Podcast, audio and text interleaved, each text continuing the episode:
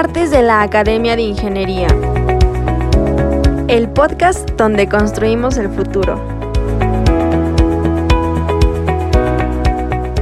Buenas tardes a todos los asistentes a, a esta sesión de los martes de la Academia de Ingeniería. El día de hoy, bajo los auspicios del programa de energía y sustentabilidad, tenemos la conferencia de la eficiencia en la, en la transición energética que nos presenta el maestro en ciencias Odón Demofrio de Buen Rodríguez. Eh, voy a leer eh, brevemente una semblanza de la biografía del maestro de Buen.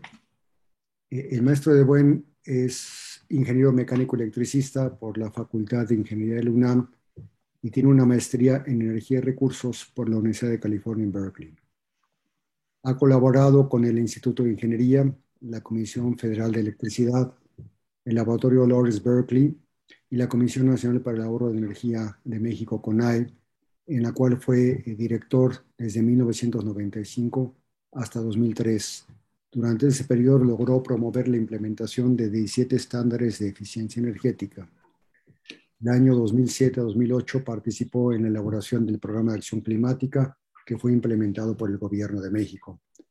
Desde 2003 y hasta finales de 2012 fue consultor de organismos nacionales e internacionales como el Banco Interamericano de Desarrollo y el Banco Mundial para Centro y Sudamérica en temas de energías renovables y ahorro de energía. De 2014 a 2020 fue miembro del Consejo de la Asamblea de la Comisión Electrotécnica Internacional.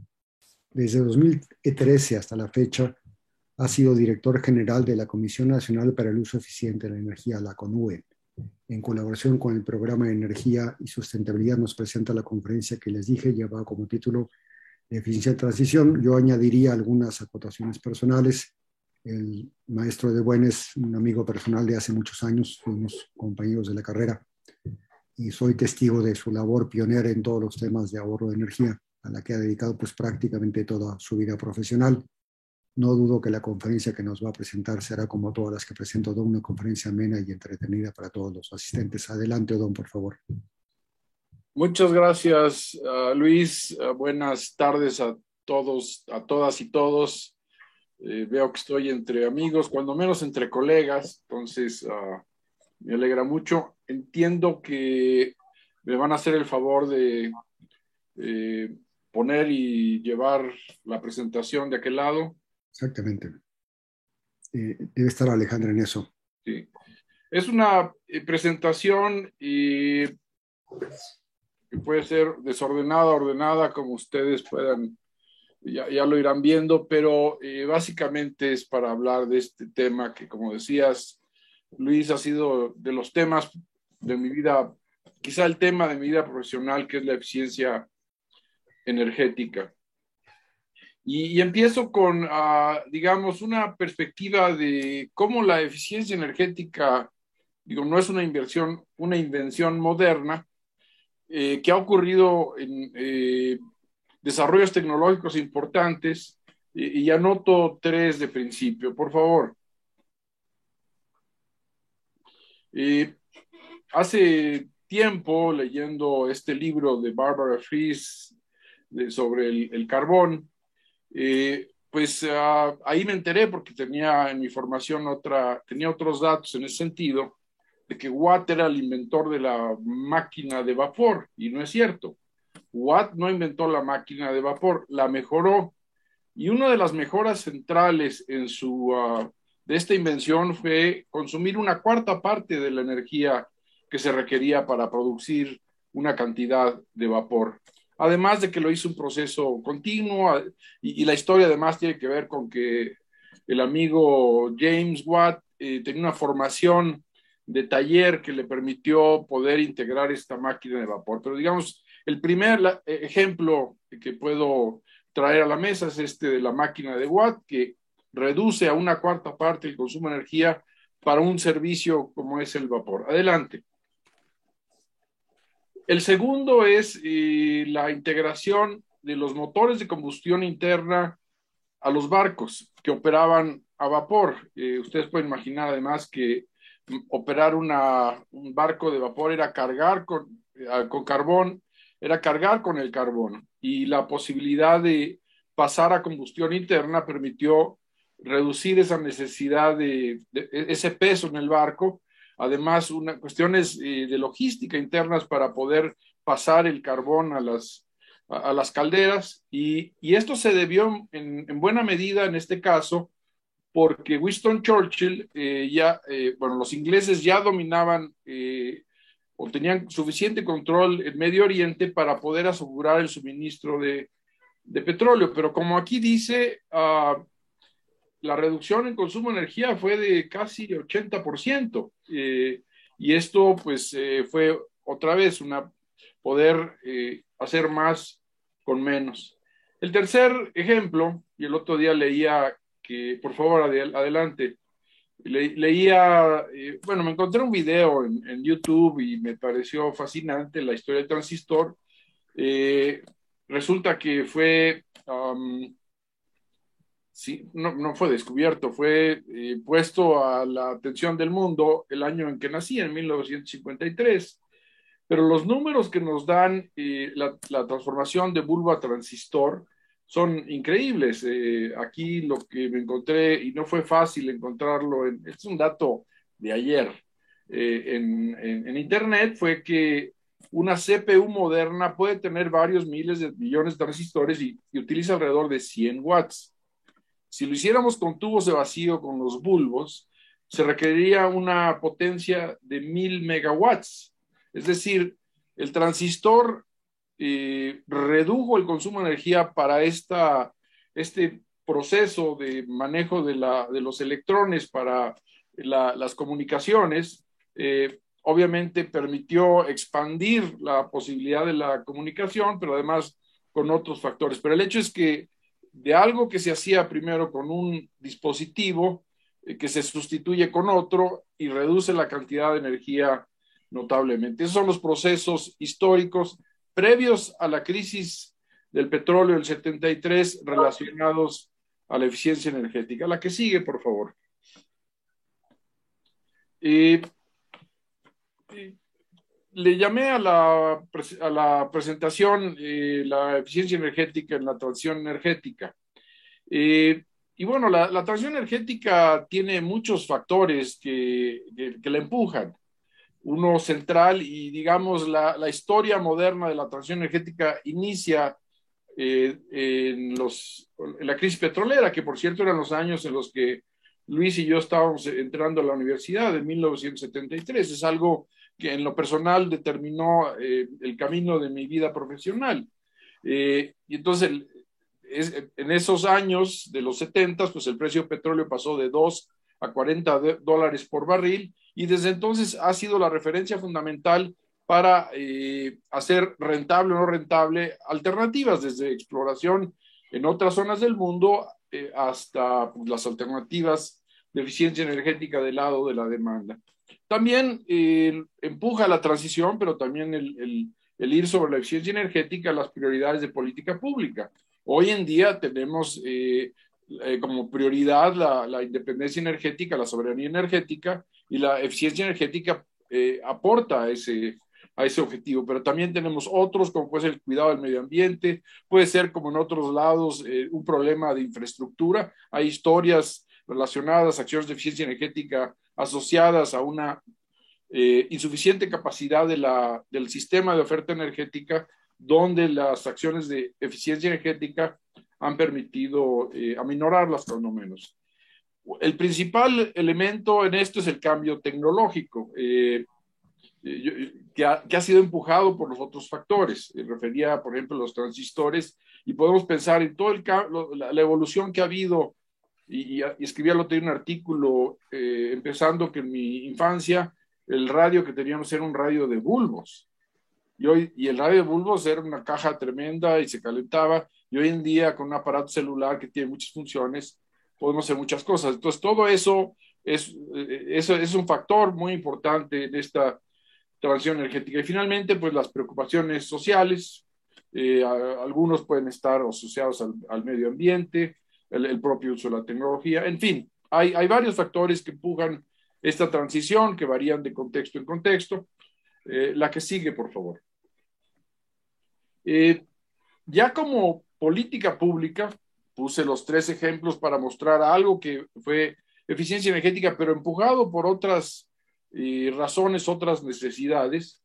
Pero en la crisis energética de los 70 lo em, empuja como una, uno de los elementos del portafolio de alternativas para atender esta problemática energética asociada principalmente al precio del petróleo, pero también una preocupación en un principio sobre el, recurso disponible y sobre ah, otros aspectos relacionados al petróleo. Pero eh, en ese momento se habló de otras, como he comentado, otras fuentes de dónde obtener el petróleo. Aparece un interés mucho más fuerte en la energía nuclear, en las energías renovables y además el, el ahorro de energía.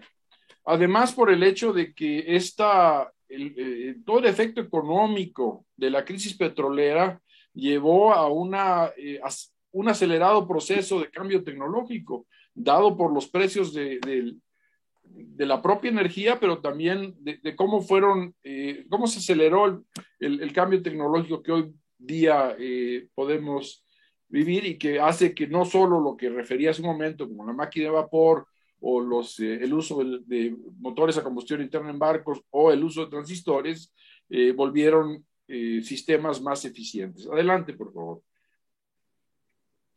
y bueno, esto se, se, vuelve a una prioridad internacional de política pública. Hay una historia relacionada a esto don, en California, precisamente en esos años, que es, digamos, donde aparece ya como una eh, como un oficio, como un trabajo a, realizar eh, en la política pública relacionado a un problema que tenían con una planta nuclear que se les estaba alargando a la Pacific Sun Electric su periodo de, de construcción y la empresa fue a la Comisión Reguladora de California a pedir un aumento de las tarifas para hacer esto. Y, ahí fue donde eh, confluyeron en la comisión reguladora, actores académicos y organizaciones no gubernamentales para empujar a que además de que la comisión les diera oportunidad de atender con un aumento de precios eh, el poder terminar la planta de San Luis Obispo, pues integrar acciones de eficiencia energética. Y ahí nace lo que llama el, Demand Side Management, que ha sido replicado en diferentes partes del mundo. Adelante, por favor. Bueno, el hecho es que la eficiencia energética o las inversiones en eficiencia energética traen torta bajo el brazo. Ahí puede haber inversiones que, que no sean, uh, que no tengan una reducción de costos, un ahorro que pueda pagar la medida. Y este es el caso muy claro de la eficiencia energética. Uno tiene un consumo, uno paga una cantidad de, de energía, pero si puede uno hacer la inversión para consumir menos, pues va a tener un impacto económico favorable. Pero hay otros factores, evidentemente um, le llaman los cobeneficios, eh, puede ser, por ejemplo, el conservar recursos energéticos no renovables, como puede ser algo que nos importa en, este, en nuestro país, eh, puede ser también el hecho de que en un país como que depende principalmente de combustibles fósiles para generar electricidad, pues reduce las emisiones de gases de efecto invernadero, puede tener un efecto local digamos, mejorar la eficiencia energética en el transporte en una ciudad. Puede tener, eh, con un mismo nivel de, de, servicio energético de transporte, de movilidad, pues tener un menor consumo de energía. Entonces, hay una serie de, de, de, de beneficios que tiene la eficiencia energética que pueden ser, que, hacen variar la, la, la, prioridad de la política pública o cómo utilizarlo en el, en el, um, en el menú que se tiene eh, a nivel de, gobierno. Adelante, por favor. Eh, y también hacia el futuro, eh, reiteradamente se dice que la eficiencia energética es uno de los principales elementos para reducir emisiones de gases de efecto invernadero hacia el futuro. Y, este, y como muestra esta gráfica, pues sí, es, uh, se considera que para poder llegar a la, al, a, reducir, el, eh, a, asegurar que solo sube hasta 2 grados la temperatura, pues están hablando de que eh, la, eficiencia energética cumple en un 35% con eso hacia el año 2050. Eh, ahora bien, la, la, eficiencia a la que sigue, por favor, creo que será la eficiencia energética es, eh, simplemente tener el, mismo o menor servicio energético con menos energía, tener un nivel de iluminación con un consumo menor de energía, menor eh, poderme mover con menos consumo de energía, etcétera. Adelante, por favor. Y, básicamente son dos conjuntos de acciones para lograr eso. Eh, uno tiene que ver con la modificación de hábitos y prácticas. Eh, el hábito es más bien personal, la práctica más bien es de empresas. Hay inclusive, y lo voy, a, lo voy a mencionar más adelante, los sistemas de gestión de energía, que es una práctica asociada a la operación de una empresa. Y por el otro lado, el reemplazo de tecnología. Y aquí eh, resaltaría el hecho de que pues el, ahorro de energía, a diferencia de otras alternativas que ocurren a veces con una sola inversión en una gran planta de producción de energía, en este caso requiere, si no cientos de miles, millones de acciones. Por un lado, en la cuestión de hábitos, uno cuántas decisiones toma a lo largo del día relacionados a la energía, de apagar, prender la luz, usar el carro, caminar, este, inclusive asociadas al uso del agua, etcétera.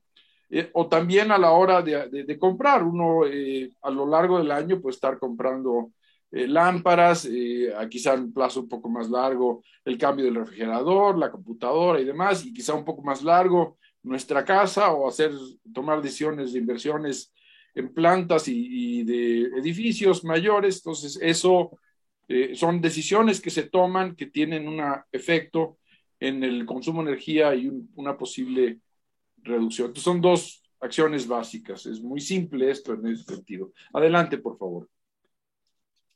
El hecho es que, como yo ya he referido, pues, eh, y especialmente a partir de la crisis petrolera de los 70, eh, pues hay tecnología que ha mejorado eh, su nivel de eficiencia energética más servicio energético con menos consumo de energía en la iluminación, motores eléctricos, materiales de boleto, eh, vehículos. Y aquí mostraré, creo que son tres ejemplos. Adelante, por favor.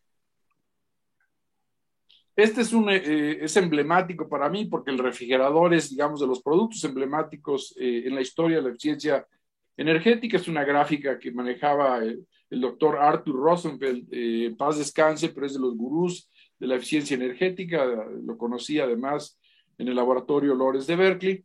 Y es una historia después de la Segunda Guerra Mundial, en 1947, cuando se generaliza el uso de los refrigeradores, y hay una tendencia de crecimiento, es la línea eh, púrpura, que es el tamaño del refrigerador que ha seguido creciendo a lo largo del tiempo. Esta gráfica termina en el año 2002.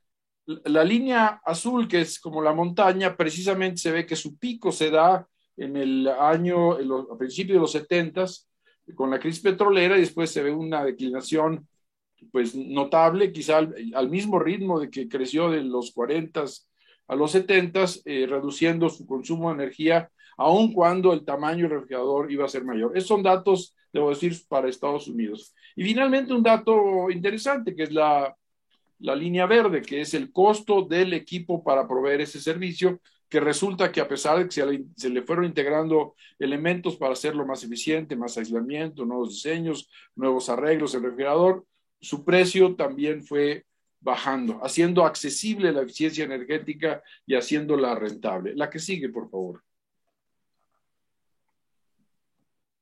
Eh, bueno, esta es, digamos, una continuación de la gráfica anterior. Esta viene desde 1972 a 2016. Podemos ver que sigue una tendencia de crecimiento del tamaño de los refrigeradores, la línea superior azul, pero sí podemos ver que las tendencias de reducción de consumo de energía, aunque quizá ya no tan pronunciadas, y de precio de los refrigeradores han seguido bajando. Seguimos teniendo la posibilidad de consumir menos energía para tener nuestro six-pack en el refrigerador. Adelante, por favor. Eh, la otra historia bien, ah, se brincó, perdón, una para atrás.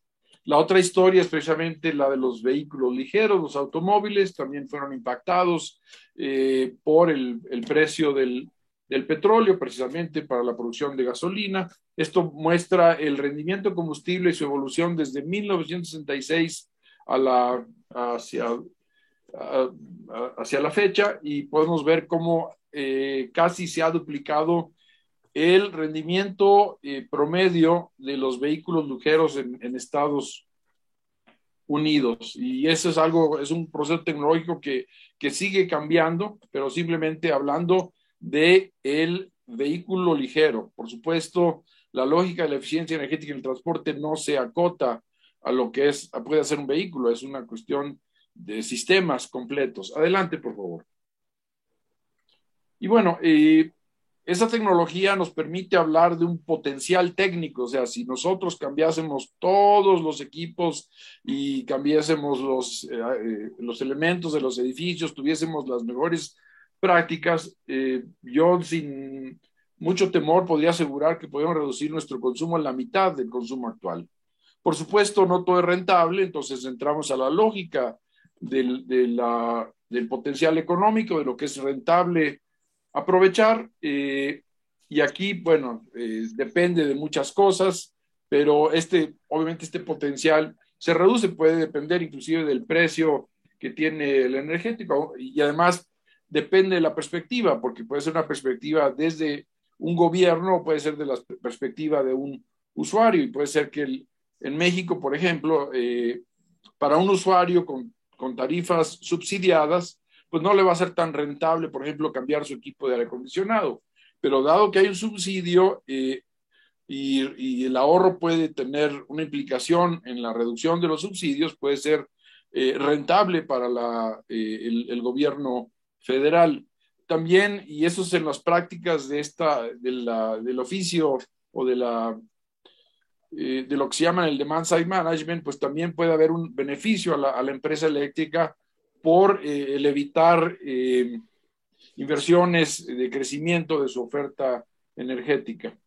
Y el real, pues ya entramos al espacio, digamos, de eh, cómo se maneja la información, qué tanta certidumbre tienen los usuarios, qué tan fácil es obtener esta, estas alternativas de eficiencia energética, existen instituciones o no que facilitan este proceso. muchos de los procesos de promoción de la eficiencia energética necesitan integraciones institucionales que son requisito para poder empujar los temas de la eficiencia energética. Entonces, adelante, por favor. Eh, y desde mi perspectiva, esto, digamos, sí es una opinión personal, no lo saqué yo de libros de texto por ahí. Para mí son tres elementos que tiene que tener la política pública en eficiencia energética. El primero, que es dar certidumbre técnica, tiene que ver con el rápido cambio tecnológico. O sea, uno puede estar integrando, puede estar yendo al mercado buscando equipos que le puedan ofrecer a uno reducción de consumo de energía, pero uno no está seguro del desempeño ni tampoco de la calidad del producto. Existe en el mercado y además eh, los encuentro ahora en periódicos. Creo que tiene que ver con la crisis que existe hoy día en, ah, en, España, donde cajitas mágicas le ahorran a uno energía y este, pues no, no, no, no ocurre tal cosa. Entonces, eh, la política pública debe servir para asegurar la certidumbre técnica y sobre eso hablaré cuando refiera a lo que hacemos en México en esa lógica.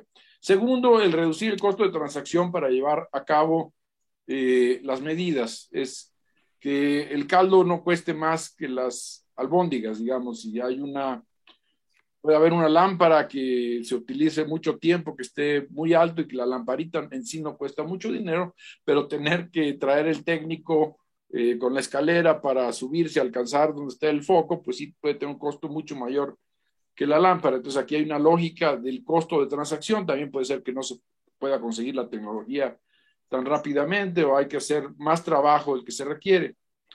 Y finalmente, eh, una acción del Estado invirtiendo en, obtener eh, beneficios públicos, una política, por ejemplo, en California y en Estados Unidos, es que se capta aparte, hay un impuesto a las ventas de, electricidad que van a, fondos que son manejados en algunos casos por comisiones reguladoras locales para eh, que las empresas eléctricas hagan, lleven a cabo programas que tienen además una metodología muy sofisticada para poder evaluar que sean rentables, porque es un dinero público que está invertido en este tipo de acciones. Y ahí son comunes los programas de cambio de refrigeradores, de aislamiento allá térmico para la calefacción y la refrigeración, el aire acondicionado, etcétera.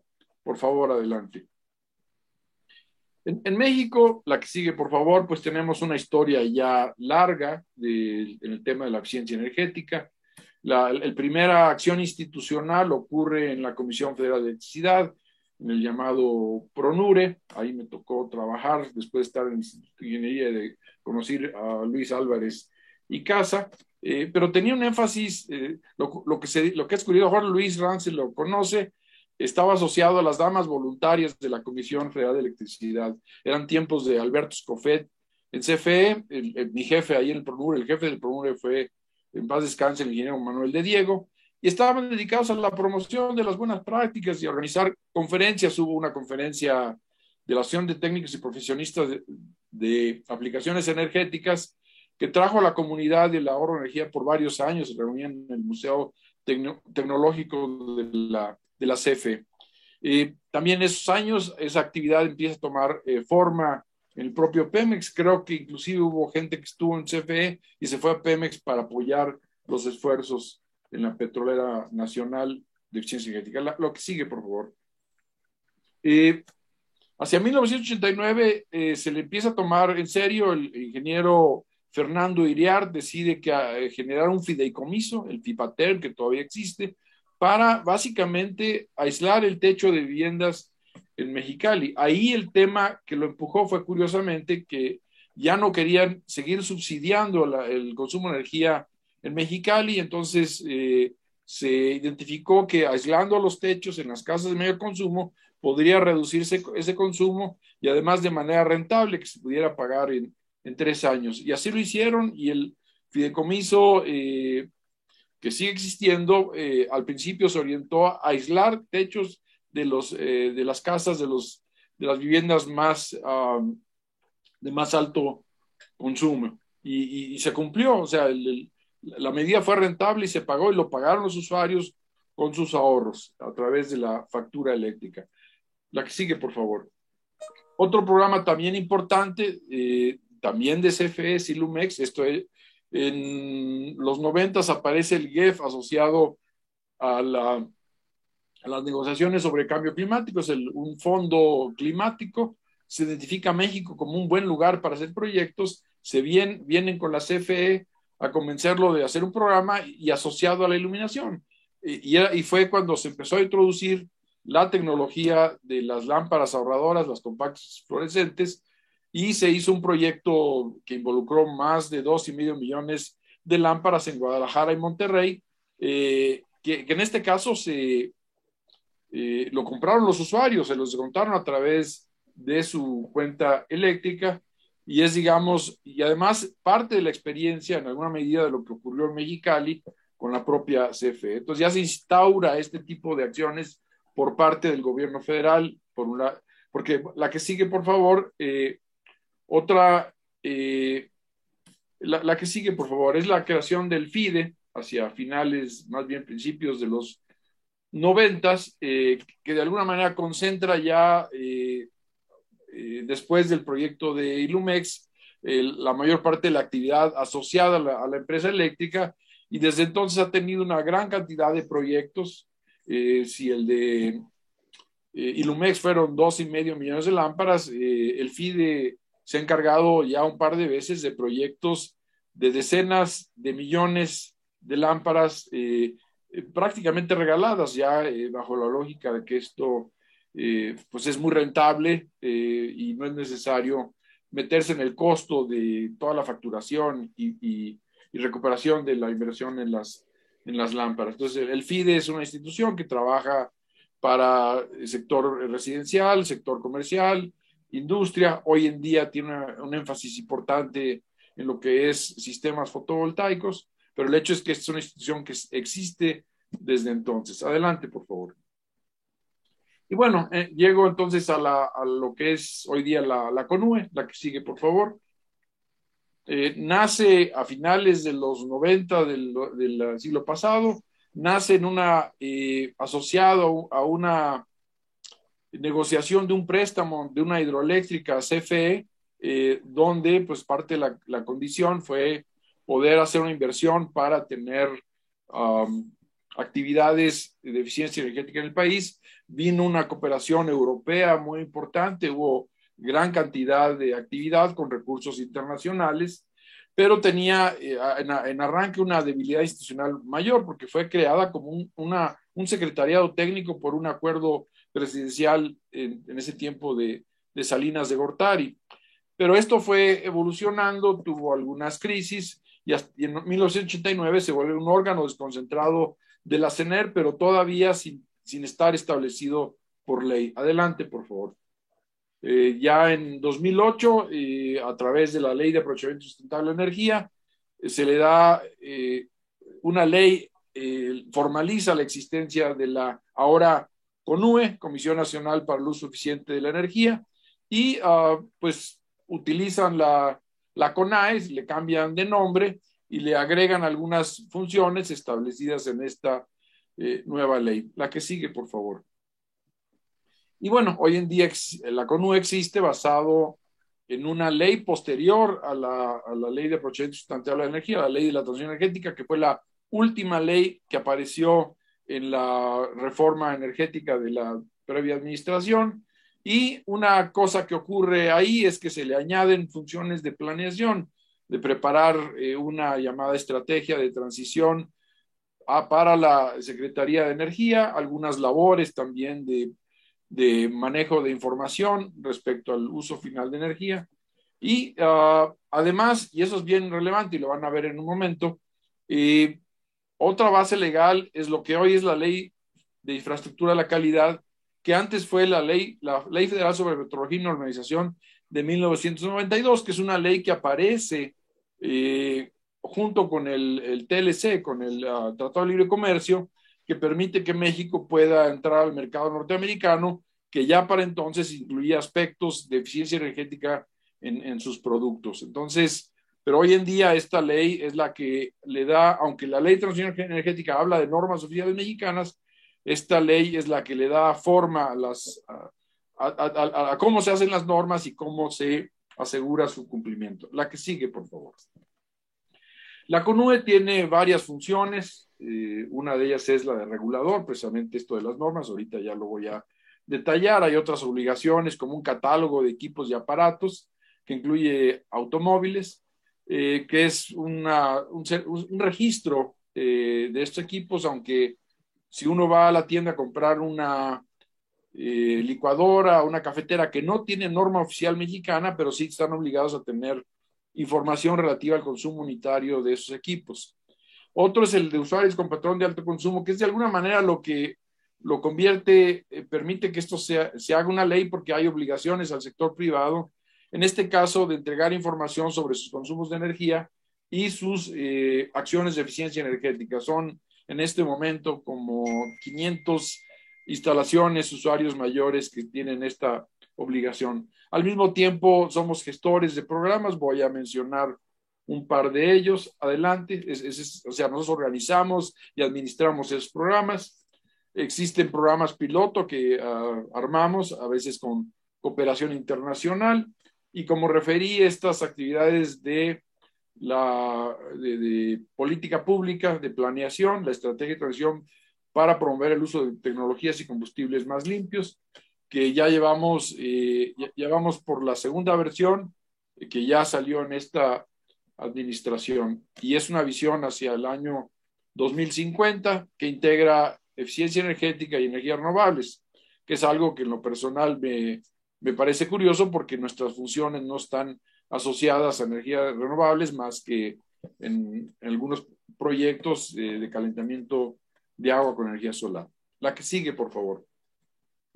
Bien, las normas oficiales mexicanas de eficiencia energética que son, eh, eh, son adelante por favor, eh, son regulaciones técnicas obligatorias para hacer que los productos y sistemas que entran al mercado sean más eficientes. Esto viene, como dije, de la Ley Federal de Metrología y Normalización, que define varias cuestiones de interés público, protección del medio ambiente, seguridad del usuario, pero también conservación de recursos energéticos no renovables. Reparte responsabilidades de esta ley eh, el de recursos, el de conservación de recursos energéticos no renovables se le asigna a la Secretaría de Energía y la Secretaría de Energía delega en la CONAE o CONUE el desarrollar eh, y, dar seguimiento y asegurar cumplimiento de estas normas oficiales mexicanas. Todo esto basado hoy día en la Ley de Infraestructura de la Calidad. La que sigue, por favor.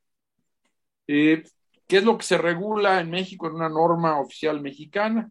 Eh, bueno, hay, un, hay valores de consumo máximo, potencia máxima o eficiencia energética mínima. Por ejemplo, en el caso de refrigeradores, pues sí hay un valor de kilowatts hora metro, perdón, kilowatts hora por año. Esto hecho en una, con un método de prueba, pues definido en la norma, que, permite asegurarse de que ese parámetro se cumpla.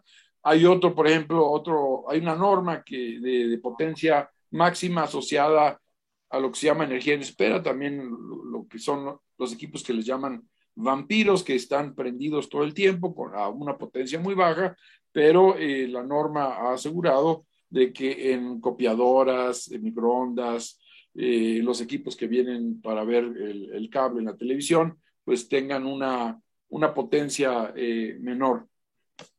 La norma, como ya menciono, tiene el método de prueba puesto ahí de qué es lo que se tiene que hacer para comprobar el cumplimiento de estos parámetros.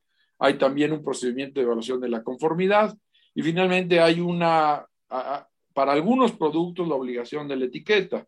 Eh, para mí, eh, lo que muestra al público la existencia de la CONUE, aunque no lo dice la etiqueta amarilla, son precisamente las etiquetas amarillas que uno se encuentra cuando busca uno un refrigerador, una lavadora, un colector de agua, un aire acondicionado en las tiendas y puede uno ver ahí el, el, consumo energético en comparación con equipos similares de misma, la misma generación de normas. Eh, hemos recibido muchos comentarios alrededor de esta, de, qué tanto sirven las etiquetas, pero cuando menos en este momento refiero que son, es la referencia a, esos, a, esas, a estas normas oficiales mexicanas. Adelante, por favor.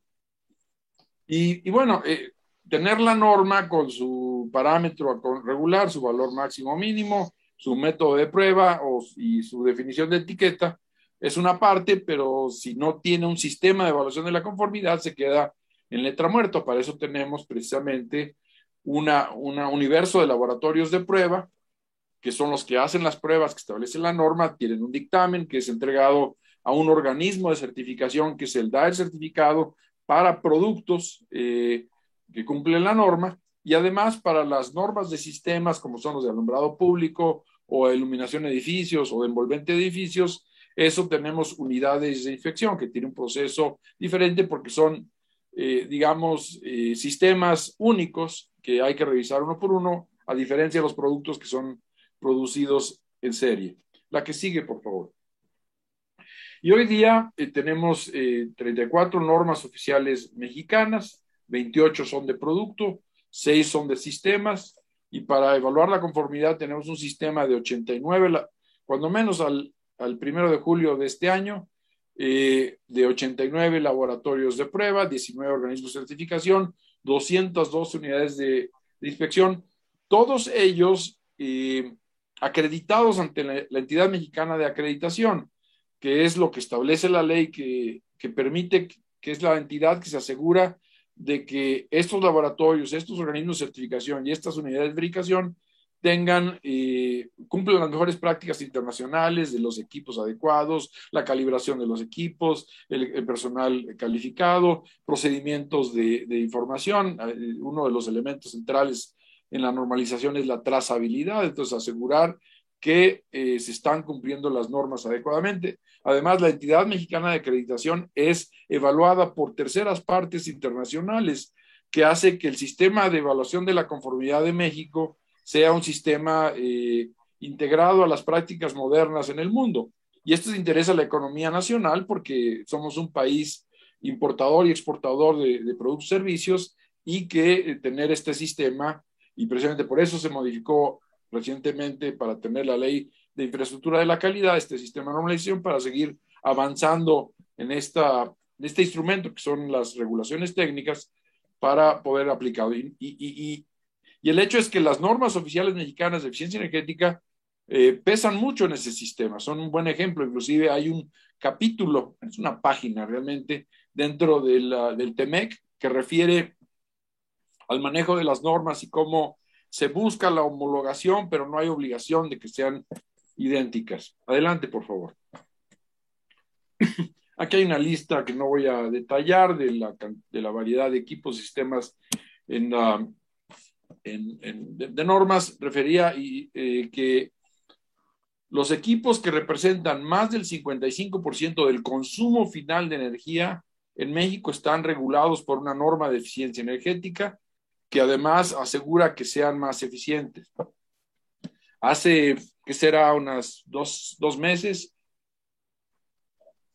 perdón, la norma emblemática para mí, que es la de refrigeradores, se homologó por segunda vez con Estados Unidos y Canadá. Entonces, en este momento uno va a una tienda en México, en Canadá o en Estados Unidos y los tres refrigeradores de un tamaño dado tienen el mismo nivel de eficiencia energética. O sea, estamos homologados así. Y, y hoy en día, de acuerdo a ANFAD, ah, se venden al año 10 millones de seres domésticos mayores, refrigeradores, lavadoras, calentadores a gas, aires acondicionados, eh, con normas de eficiencia energética. Y si, pensamos que esto llevamos más de dos décadas, estamos hablando de cientos de millones de equipos que se han cambiado de manera natural por su eh, retiro de, por dejar de funcionar y han sido sustituidos por equipos nuevos que traen mayor eficiencia. Adelante, por favor. Eh, precisamente aquí está un ejemplo de lo, que, de lo que ha resultado de esto. Esta es la historia asociado a la, a la iluminación en los hogares, eh, las lámparas eh, de tener una viviendas en, que en, el año 82, que es el principio de la gráfica, a la, a la izquierda, predominando la lámpara incandescente, llegamos hacia 2016 y ya para entonces solo el 20% de las lámparas en México tienen, son de tipo incandescente y, hoy día cada vez menos y, hoy día cada vez más son de tipo, de tipo LED. Entonces se ha transformado eso, el, servicio energético de iluminación en una casa ya no pesa tanto como pensaba, pensaba en otros, pues hace que 30 años. Adelante, por favor. Otra historia, y esta es bien interesante, es una, eh, una serie de tiempo del consumo de gas LP natural en, el sector residencial de México. Podemos ver, y empieza en 1985 hasta pasadito mediados de los 90, que es cuando aparece la norma de calentadores de agua a gas, pues tenía una, una tendencia de crecimiento casi del 6% anual. Desde ese año, el, el, consumo de gas LP y gas natural no ha crecido.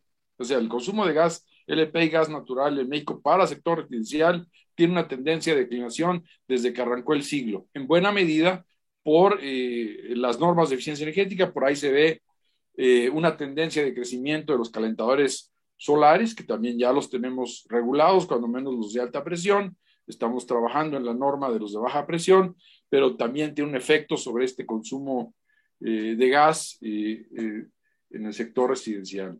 Que por cierto, el consumo evitado, que sería una una, área bajo la curva dentro de la tendencia, la realidad, que equivaldría a más de tres años del consumo del sector residencial y del sector comercial juntos en términos de gas eh, LP y gas natural. Adelante, por favor.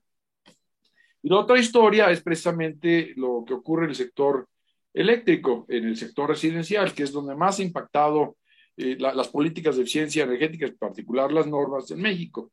Aquí tenemos tres líneas. La del centro es el, eh, es el total de usuarios de CFE, el consumo promedio anual, puesto en, miles de kilowatts hora al año, y podemos ver una tendencia similar hasta eh, finales del siglo pasado, después una, una bajada, dependiendo, ahorita digo, de los dos sectores, pero en general se detuvo el crecimiento y ha habido un decrecimiento en la medida, como he referido, de que han entrado los refrigeradores, las lavadoras, las lámparas más eficientes. Entonces, aún y cuando, digamos, de 20 años para acá, pues ya todos tenemos celulares que tenemos que cargar, hay computadoras en la casa, tenemos más de una televisión, eh, el refrigerador eh, ha, eh, ha, crecido en tamaño y sin embargo el consumo promedio por usuario del sector eléctrico, del sector residencial, pues ha bajado en zonas de clima templado, que es como el 55% de los usuarios de CFE. Ahora, la historia más eh, eh, fuerte es en la línea de abajo,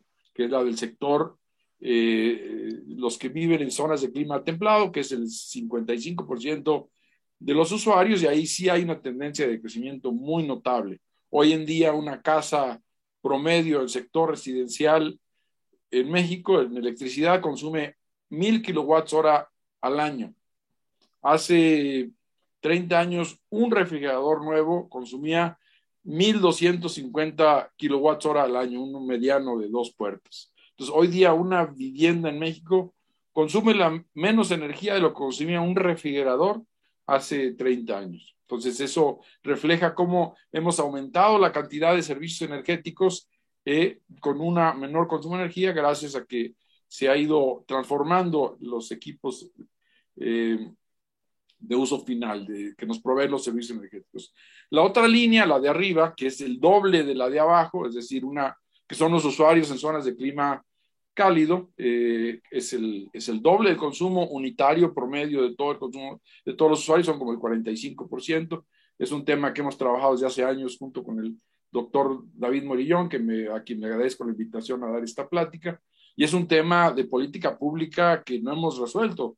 Eh, tenemos normas, cuatro normas para equipos eh, de eficiencia energética, aires acondicionados y demás, pero el problema es que tenemos que construir de manera distinta.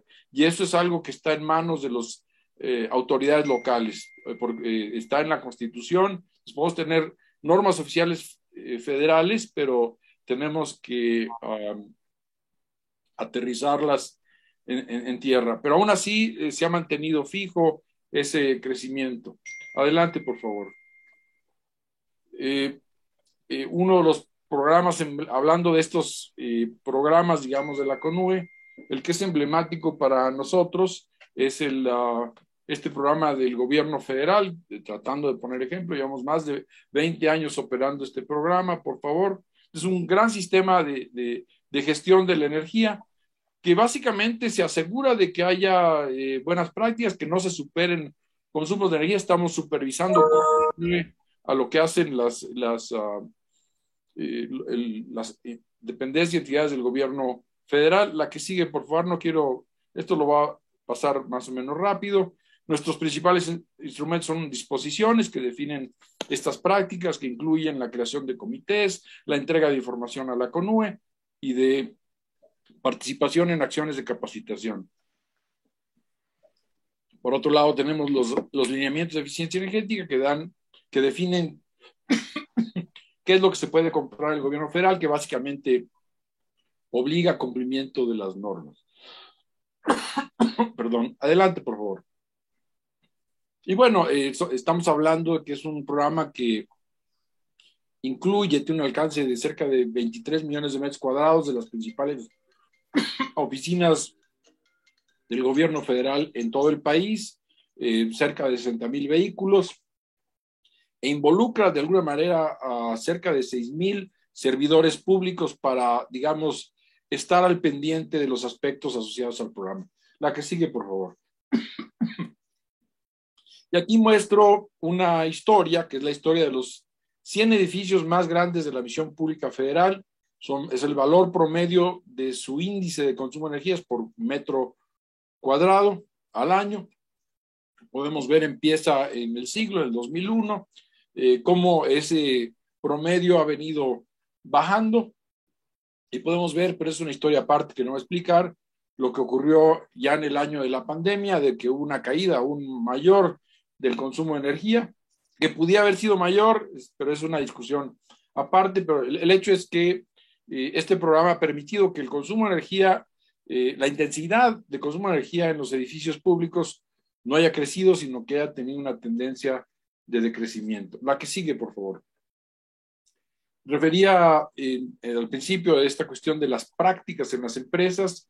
Los sistemas de gestión de energía son una práctica que la, desde la CONUE se promovía de manera muy, este, no muy definida, pero que eh, desde el año 2000 13, eh, cuando ya se estableció una norma internacional, una norma ISO, eh, se empezó a promover en México. Adelante, por favor. Y, y, hay una filosofía detrás de esto como práctica de tratar de eh, que las organizaciones se apropien del proceso de eh, mejora de eficiencia energética. Entonces se trata, y esto ya está definido en la norma, de, de involucrar en primer lugar a, los jefes de la organización, pero después a todos los involucrados en estos temas con una serie de pasos. La que sigue, por favor. Precisamente aquí se habla del compromiso de alto nivel, una identificación de oportunidades, entender dónde y cómo se utiliza la energía. Eso es eh, muy útil y además eh, puedo platicar historias de, cómo el, simplemente revisar cómo se consume energía eh, permite identificar eh, cosas que se pueden modificar y, y, y, tener ahorro de energía. Entonces, de ahí se definen posibles acciones cambios de equipos, eh, cambios de rutinas, se hace un, cambio, un plan de acción, se, hace, se instalan las mejoras y se está en un ciclo de mejora continua típico del, del ISO 50001 y además es un proceso que puede ser certificado. La que sigue, por favor. Eh, la CONUE desde el año 2013 tomó esto como una actividad institucional con un montón de saliva y también con cooperación internacional tuvimos apoyo de la cooperación alemana, la cooperación americana, la cooperación danesa, eh, eh, las organizaciones de Naciones Unidas, etcétera. Eh, nos lanzamos a un programa mayor, la que sigue, por favor. Hay un concepto bien interesante, no lo voy a explicar, de redes de aprendizaje, es una práctica europea, en fin, que transmitimos esta práctica, las bases de esta práctica de los sistemas de gestión de energía a, a más de 5.000 eh, eh, empleados, actores en las empresas privadas, estatales, inclusive hubo municipios, hubo eh, operadores de edificios públicos que participaron en esto. Adelante, por favor. Y, bueno, ya, ya estaría yo acercándome hacia el final. Estos son ejemplos de lo que hacemos. Este es un proyecto orientado a la mejora de la, de la, de la eficiencia energética en el alumbrado público municipal. Eh, ese es un, adelante por favor, el alumbrado público es una, es una carga económica fuerte para los municipios porque llega a representar hasta el 85% de los costos operativos o el 15% de los, de los gastos totales de una de un ayuntamiento. Y este proyecto eh, tiene recursos de la Secretaría de Energía, eh, que la CONUE opera para promover el proyecto, evaluar lo que se hace y decirle a la Secretaría de Energía que entregue recursos que por proyecto pueden llegar hasta 10 millones de pesos y representan eh, 15% de la luminaria que sustituye y nosotros aseguramos de que cumpla con las normas oficiales mexicanas de las, de las lámparas, de las luminarias, pero también de la calidad de la iluminación. Eh, adelante, por favor. Eh, adelante, hemos trabajado casi con la mitad de los municipios del país. Ha sido, hay una experiencia muy interesante en, esta, en estos sistemas. El, en la, los municipios, los ayuntamientos son la, la, el eslabón más débil del sistema institucional eh, de gobierno de México y la existencia de este programa ha sido muy útil, lo manejamos con poca gente adelante. Y bueno, estos recursos de la Secretaría de Energía han llegado a 56 proyectos. Eh, el, la reducción de consumo ha sido importante por este cambio tecnológico que hemos presenciado a través del proyecto de la llegada de las LED y su incorporación a los sistemas de alumbrado público. Y en total, eh, estos recursos han apoyado a municipios con cerca de 11 millones de habitantes. La que sigue, por favor. Y, y aquí está un dato bien interesante, que no es resultado exactamente del, de la, del proyecto, es más bien resultado del cambio tecnológico de la entrada de la tecnología LED. Eh, de 2015 en adelante se cayó el consumo de energía reportado por CFE para el alumbrado público hasta en un 20%, Pensamos que el proyecto nacional ha apoyado, pensamos que las normas oficiales mexicanas han apoyado esto, pero es más que nada el cambio tecnológico que se ha aprovechado para reducir el consumo de energía eh, para el alumbrado público municipal. Y aquí solo anoto que hoy en día estamos eh, explorando eh, aprovechar la tecnología eh, LED, que es, que es electrónica para integrar elementos de telegestión y otras funciones que van hacia lo que se llama la ciudad inteligente. Adelante, por favor.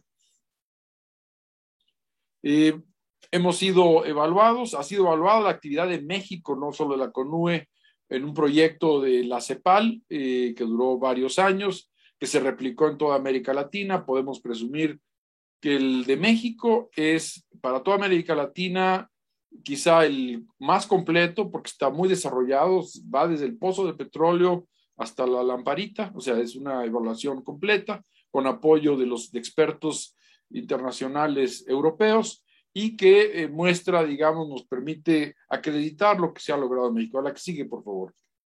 Eh, precisamente esto muestra la, donde más impacto hubo es en el sector residencial, donde cayó la intensidad energética, pero también el eh, se puede ser evaluado por la intensidad energética del hogar o el consumo eh, per cápita, pero simplemente cayó en varios en porcentajes de dos dígitos, llegando a ser hasta del 45% relativo a la intensidad energética entendida como el consumo de energía eh, relativo al ingreso de una familia. Y, es evidente, sumando todo lo demás que he referido precisamente de las normas. Adelante, por favor. ¿Cuánto tiempo me queda, Luis?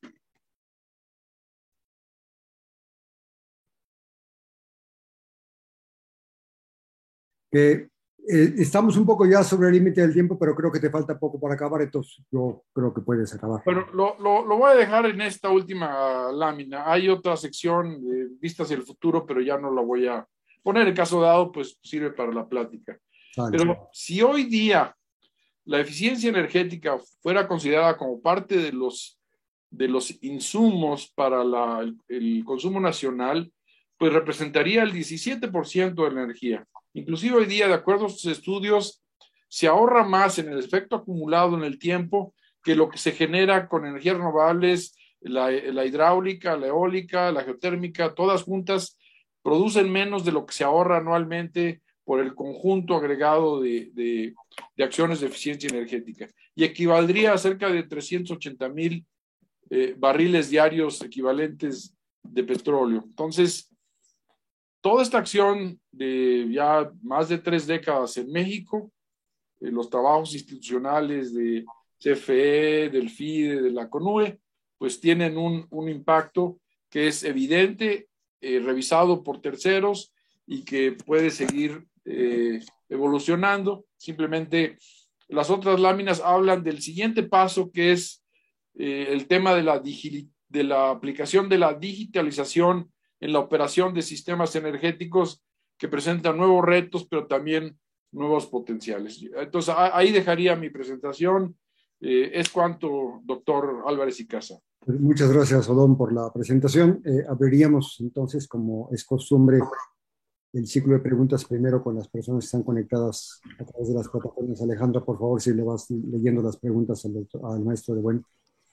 Bien, muchas gracias. Eh, maestro Odón, eh, nos, nos, nos, piden si por favor puede darnos un dato que haga evidente que eh, respecto a la huella de carbono, que los, si los proyectos de la CONUE están reduciendo esta huella de carbono.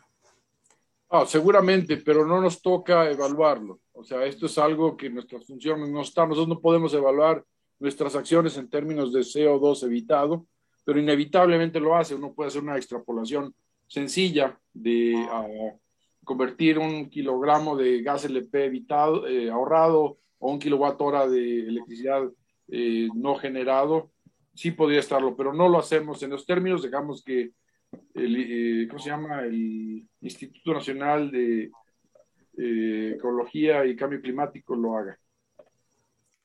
Bien, muchas gracias. Respecto a, a las reformas, en particular reformas a la energía eléctrica, ¿Cree que en la actual administración estas reformas han sido en pro o en contra de la industria? No me corresponde responder esa pregunta, no está en mis temas. Bien, eh, ¿cree eh, las normas, no. ¿Qué otros programas? Respecto a, eh, a las reformas, disculpe, ¿qué otros programas de ahorro existen en México además del FIPATERM? Bueno, está obviamente lo que hace el FIDE. El FIDE, por ejemplo, tiene un programa que se llama Ecocrédito Empresarial, que financia cambio de equipos, principalmente de refrigeradores comerciales, el sector comercial. También existe un fideicomiso relacionado a la agricultura, el FIRA, que también tiene préstamos para mejoras de sistemas en el sector, empresas agroindustriales. También, ah, bueno, en general hay, hay un número de programas, pienso, y, creo que ustedes coincidirían, que podríamos tener más programas, porque esto requiere recursos, recursos públicos, que han estado eh, eh, restringidos eh, ahí, y esto ya desde hace algún tiempo, no es de esta administración. Gracias. Eh, por último, las industrias que impulsan eh, productos más eficientes, ¿cómo, se ven beneficiadas eh, por cumplir la, normatividad en eficiencia energética? Es una buena pregunta porque va hacia el principio de lo que yo refería, de, cómo la eficiencia energética puede tener diferentes factores que lo empujan. En el caso, digamos, de las regulaciones de refrigeradores, eh, el hecho de que viniera asociado al TLC y el hecho de que México vende, eh, por un lado, eh, refrigeradores, pero también autos a Norteamérica, pues le conviene a la industria local aplicar para un solo mercado, digamos, pues no tener dos líneas de producción, sino tener una línea de producción y, poder este, um, vender más barato, poder competir. Entonces, favorece a la industria, además en general el poder tener eh, equipos eficientes en México favorece porque hay agendas, y eso ya es del lado empresarial, de la, eh, eh, ¿cómo le llama?, responsabilidad social de las empresas de ah, poder reducir sus consumos de energía, sus propios registros de huella de carbono, ahí sí están obligados para, para hacerlo. Entonces, sí hay beneficio de las empresas y en el caso de las regulaciones es esta cuestión de poder participar en mercados internacionales. Bien, eh, última pregunta es, eh, ¿el cumplimiento de eh, igualmente de estas normas de eficiencia energética da mayor presupuesto a las industrias? Bueno, como referí, bueno, no, no, no hay, o sea, para el cumplimiento de las normas no hay dinero público para que pongan laboratorios o cumplan la norma, no lo hay. En Estados Unidos en su momento, cuando se empezaron a proveer las, normas, sí tuvo que haber una negociación para que cambiaran líneas de producción o demás, pero no, no, no hay una, no hay un incentivo económico para eh, cumplir con la, con la regulación. Y en general no hemos tenido problema. No, ha sido aceptado eh, por el sector privado eh, como algo real, inclusive el sector privado hoy mismo defiende al sistema de regulaciones, pero en buena medida porque las regulaciones técnicas, en, este, en México llamadas normas oficiales mexicanas, son parte de las mejores prácticas internacionales y especialmente para una economía abierta como la nuestra, pues es algo fundamental para poder competir y participar en la economía global. Bien, muchas gracias. Bueno, eh, doctor Álvarez, pasamos a las preguntas. Luis Rancé, por favor, si quieres preguntar. Sí, perdón, muchas gracias. Muy interesante toda tu presentación. Tengo dos preguntas muy rápidas. Una, el tema del alumbrado público, que alguna vez me había involucrado no hace muchos años para pues, promover ahorro de energía y ahorro de dinero a los municipios. Eh, me encontré con que pues prácticamente en muy pocos municipios se medía el consumo de alumbrado público. Se pagaba por postes o luminarias instaladas, independientemente que estuvieran prendidas o no. ¿Cómo ha evolucionado esto, don? Pues eh, no ha evolucionado gran cosa, es parte de la problemática que se tiene. Eh, precisamente los, los, los municipios, los ayuntamientos que quieran cambiar sus lámparas tienen que negociar con CFE para poder modificar su facturación.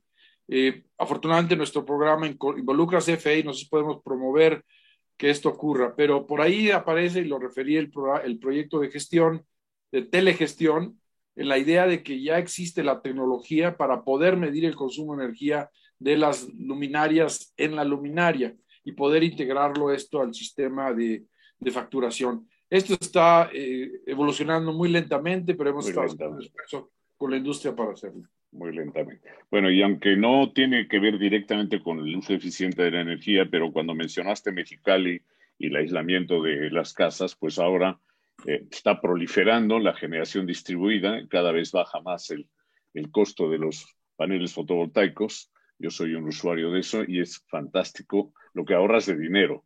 Y supongo que eso también le da un beneficio al sector público, la presión que tiene de crecimiento. ¿Qué opinas de eso? ¿Cuál es el futuro de esto, futuro de corto plazo? Bueno, no estamos metidos en la, en la promoción de eso. Sí me preocupa y, y, ahora te voy a dar una, lo voy a voltear en el sentido de la eficiencia energética, especialmente en zonas como Mexicali una casa que tenga una casa mal diseñada y se vaya al sistema fotovoltaico como solución, está haciendo algo equivocado. Primero, la eficiencia energética. Primero, aislar las paredes y los techos. Tengo la historia de que platicaron en el tiempo de Fox. Él fue a inaugurar un sistema fotovoltaico y decía a la gente entre ellos que no se recargue en la pared porque se va a quemar. O sea, este, o sea, tiene que ser integral, pero sí, el potencial de eso es enorme. Muchas gracias, Oscar Monroy, por favor. Así, este, excelente, muy buena, muy buena plática, este ingeniero Don. Yo, este, trabajo en la Universidad Autónoma Metropolitana y ahí tenemos un, un proyecto que se llama de extensión comunitaria. Entonces me interesó mucho lo, que, lo que dijo de un, de un programa para la eficiencia de iluminación en los municipios porque hay un municipio Huitzo, allí en, en Oaxaca, donde, donde, donde nace el río Papaloapan, les hicimos un proyecto buenísimo, los, bueno, los ingenieros de, de energía, para, para, iluminar, para iluminar e, ese municipio y muchos otros que se han venido enterando, pero no hemos conseguido un financiamiento, un programa que los ayude a, a, financiar a, los municipios. Y entonces me parece que, que, ustedes lo tienen muy encaminado ahí. No sé si podríamos un día acercarnos. Pero... El, el, por un lado, el, el, programa que nosotros esperamos tiene que ver con la sustitución de, de existentes, pero existe un fondo de la Secretaría de Energía, el mismo fondo que apoya este programa, que es el FOTEACE, a donde yo sugiero y podemos apoyarlos a que se haga la, una solicitud de apoyo. Así ocurre con distintos proyectos.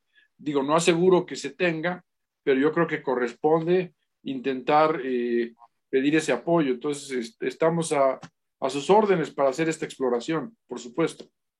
Bueno, te, te, te, vamos a contactar, sí, por favor. Por favor, sí. Gracias, Oscar. ¿Alguien quiere intervenir? Eh, de los que están presentes. Eh, Alberto, por favor. Buenas tardes. Eh, muy interesante, por lo menos para mí, que soy poco conocedor de este campo, pero no quería quedarme sin esta pregunta. Este, ¿Qué tanto se subsidia actualmente la energía doméstica y cómo va a jugar con estos ahorros en un futuro o, también tener una idea de qué tanto, qué tanta energía se pierde, ya sea porque en la transmisión o porque la sustraen sin, sin pago, o sea, tener una idea para un balance de toda la ecuación. Bueno, en, en México el 95% de los usuarios domésticos tiene subsidio. Eso es, eh, ese es un, es un hecho. Y se habla, eh, no, aquí sería eh, yo he estimado para el aire acondicionado, nada más para los usuarios de zonas de clima cálido, cerca de 40 mil millones de pesos al año que se, que se utilizan el subsidio para, eh, para cubrir lo que no cubre uno al pago de la factura. Y sí hay un costo importante. Eh, eh, más que sí hay pérdidas por la cuestión de los robos y, y la ineficiencia del sistema, pero a mí me preocupa que al tener la, no tener la señal de precio adecuada o que los subsidios sean al consumo, pues no se aprovecha un potencial que está ahí. El potencial, especialmente en zonas de clima cálido, sigue siendo importante y se puede pagar con, eh, se pueden hacer inversiones que se paguen con los ahorros, que en este caso el más beneficiado sería la hacienda pública. inclusive más allá de los propios usuarios, porque la hacienda pública tiene simplemente que cubrir ese costo que no cubre eh, lo que paga el usuario a la CFE.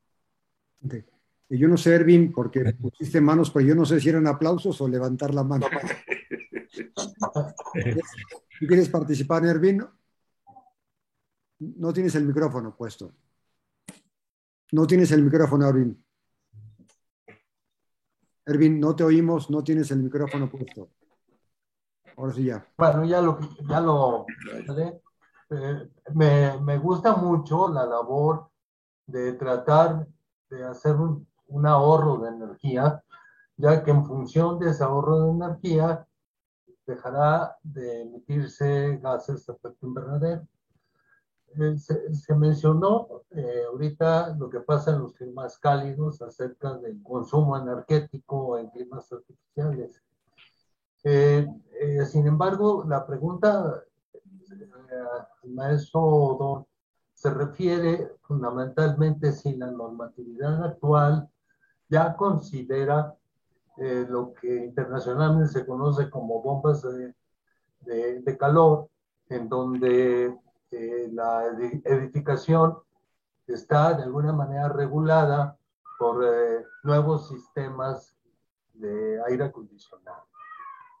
Esa es fundamentalmente la pregunta. Y bueno, el hecho es que las bombas de calor son equipos que permiten eficiencia, especialmente cuando se requiere calor y frío. Mexicali es, un, es el caso. Lo que entiendo es que su uso en México todavía es menor y, nosotros eh, nos orientamos a los equipos de mayor uso. Es inevitable que en un momento este tipo de sistemas sean regulados en lo que se refiere a eficiencia energética, pero por lo pronto eh, no, no tenemos normas para bombas de calor. Eh, esa sería la respuesta. Muchas gracias. Bien, eh, Guillermo Casar, por favor. Bueno, pues muchas felicidades, Odón. Excelente, como siempre, tu, este, tus conferencias. Y bueno, pues este, dado que pues somos, este, pues ahora sí que siempre impulsores de todo esto, David, tú y yo, ¿verdad? Em, balance país. Eh, realmente, eh, ¿cómo andamos? ¿Cómo va a ser el futuro? Porque, bueno, queda claro que pues las normas de eficiencia energética que tenemos, este, pues ahí están, ¿no? Algunas eh, operan, otras no tanto, ¿verdad? Eh, ¿Cómo ves el futuro normativo derivado, obviamente, de la actual ley de la infraestructura de la calidad? Que bueno, pues, este, pues hay que adaptarse a ella, ¿no? Bueno, eh, buena pregunta. Eh, el, hecho es que las normas de producto se cumplen muy bien. No diría al 100% de cabalidad, pero es un, todo lo que tienen que los refrigeradores, aires acondicionados y demás, se cumplen muy bien. La, la bronca está en la de los sistemas y en particular de lo que hemos eh, trabajado juntos, Guillermo, que es relativo a las edificaciones. Eh, y el problema ahí es que esto eh, debe estar integrado en reglamento de construcción locales.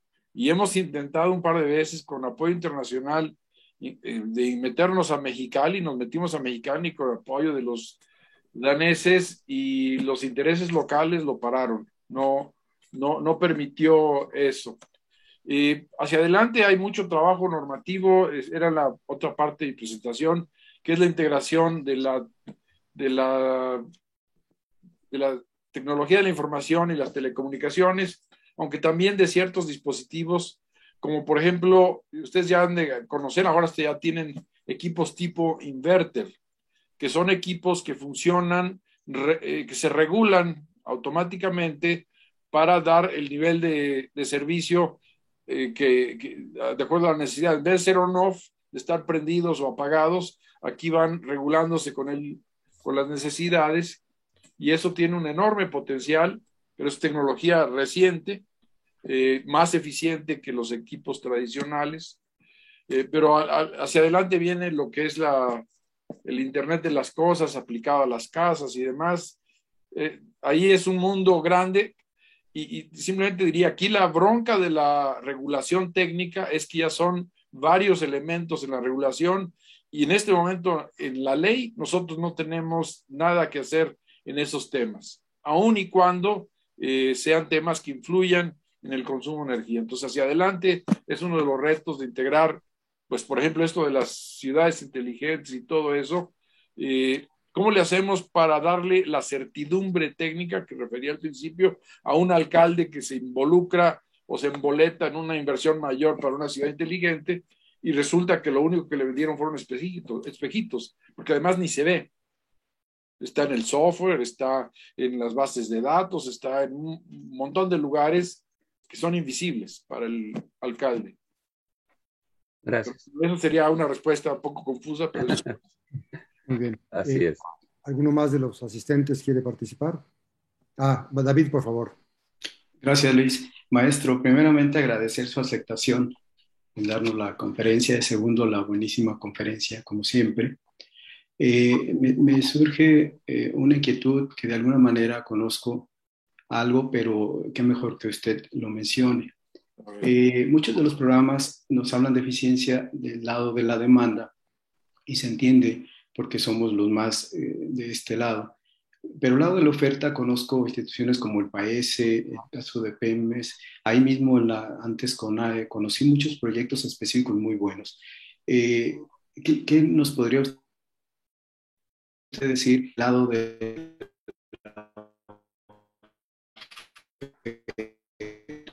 Uy, se, se, cortó, pero creo que hizo, fue suficiente para hacer la sí. pregunta.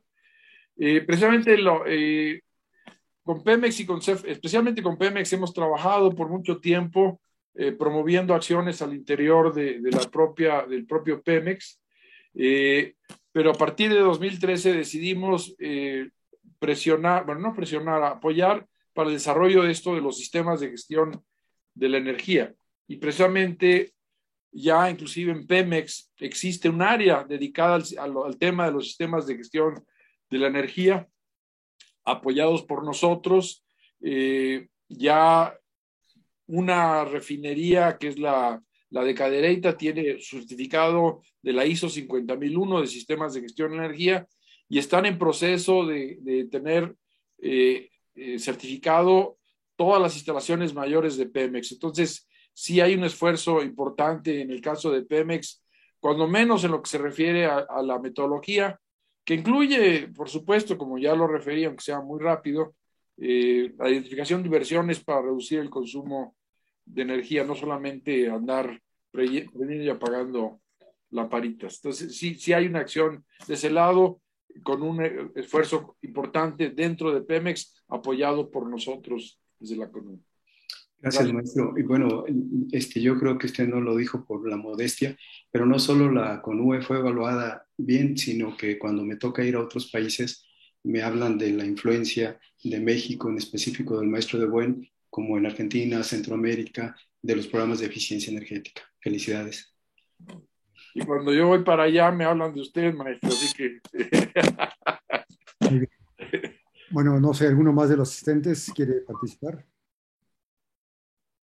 Eh, no veo manos levantadas. Yo, tendría una pregunta en el mismo sentido de la que mencionó David. Eh, pensando en el lado de la oferta y la eficiencia energética, muy en ya mencionaste el caso de Pemex. Eh, a mí me interesaría que hicieras alguna reflexión sobre el caso de CFE y cómo CFE ha abordado el asunto de eficiencia energética del sistema de generación. Yo, lo menciono un poco porque en el comentario del subsidio hay quienes critican que hay subsidio para una energía cara pues hablan de un subsidio que consideran que no es adecuadamente evaluado. Entonces la pregunta es, ¿qué se podría decir en general de la oferta de energía eléctrica en el caso de México si la vida es como un sistema eficiente o no eficiente energéticamente? Bueno, eh, aquí puede estar asociado a las prácticas o a la propia tecnología. Digamos, ahí lo que ha ocurrido es la evolución hacia sistemas de ciclo combinado uh -huh. que tienen el doble de la eficiencia o, o por ahí de los de ciclo abierto, las viejas termoeléctricas. Creo que Luis Rance le tocó en su momento estar involucrado en eso. Entonces, y, yo estoy seguro de que CFE tiene la, las mejores prácticas, pero el hecho es que, eh, por ejemplo, el funcionar con gas ha, venido, ha traído asociado el tener sistemas de ciclo combinado. Entonces, uh, yo, yo, creo que eh, aquí la, la, cuestión quizá no es tanto de eficiencia del, del sistema, sino cuáles son los um, elementos que utiliza para generar electricidad. Eh, no, es, no hemos trabajado nosotros tan cerca con, con CFE que con Pemex.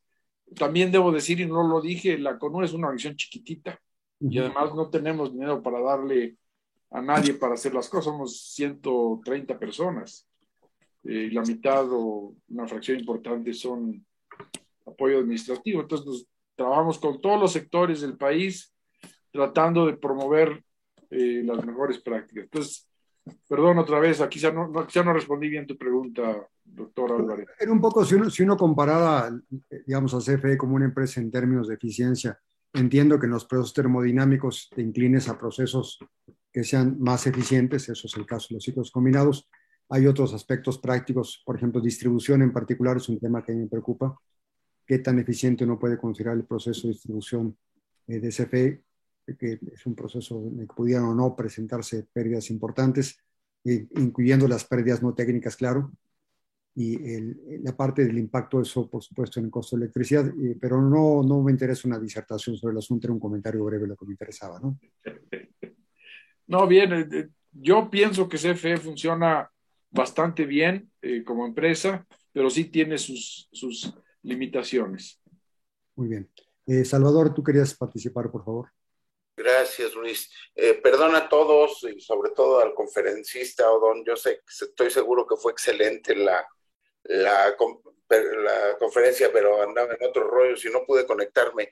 mi pregunta ahora no es tanto, bueno, sí como academia, pero también como CENAM. Ya sabes que hemos colaborado en muchas algunas muy exitosas, como la de eficiencia energética de electrodomésticos y demás, y otras que se nos han atorado, como la de los calentadores solares, o recién Guillermo, creo que Guillermo hablaba de temas como las edificaciones y las envolventes para edificios. Aquí la pregunta, ya, ya respondiste lo de la pregunta de Guillermo, eh, pero algún mensaje para el CENAM, ¿qué podemos hacer en el nuevo? Porque el nuevo contexto de la ley de infraestructura para la calidad eh, creo que tiene muchas deficiencias, eh, tiene muchos huecos que se intentan rellenar ahora con el reglamento. ¿Alguna recomendación para nosotros en, en estos temas? Eh, pues yo diría que, que fueran más visibles, porque son una pieza clave en todo el sistema de regulación técnica. Ustedes son los dueños de los patrones de referencia globales y, la, la, acción de ustedes es la base de todo el sistema. entonces, por ahí veo que promueven eh, cursos y demás. En estas cosas, y lo diría desde la experiencia de la CONUE, la eficiencia energética tiene la gran desventaja de que no se ve. O a lo mejor se ve y revuelta con otras cosas en la factura. Entonces, eh, se puede presumir un sistema fotovoltaico, de una planta de cogeneración, porque ahí hay fierritos que se ven. Entonces, en estas cosas que son intangibles hay que promover para mostrar que ocurren y que existen. Entonces, digo, esa sería mi, mi, recomendación. Eh, por eso somos tan activos en redes sociales. Aprenderé de ustedes y me conectaré. Mil gracias. Bien. Tener en su propia universo eh, virtual. Y, contratar uno cuanto influencer. bueno, vamos a generar algunos en la CONUE, todavía no los tenemos. Eh, no sé si de la participación alguna más quiera cerrar, si no veo manos levantadas ahora, pues entonces eh, aprovecharía para agradecerte, Don, de nueva cuenta la conferencia. Creo que no defraudaste en el sentido que fue una conferencia amena e interesante. gracias a nombre de la academia por la conferencia, y pues evidentemente creo que ha sido muy útil para todos los que la escuchamos. También le quiero agradecer a todas las personas que nos siguieron por las distintas plataformas en, la, el seguimiento de esta conferencia y los invitamos el próximo martes a la próxima conferencia del ciclo martes de la Academia de Ingeniería. Pues muy buenas noches a todos y hasta la próxima. Y gracias Alejandra por el apoyo. Noches, muy interesante. Hasta luego. Adiós, Rodón. Adiós. Adiós, adiós. Vale.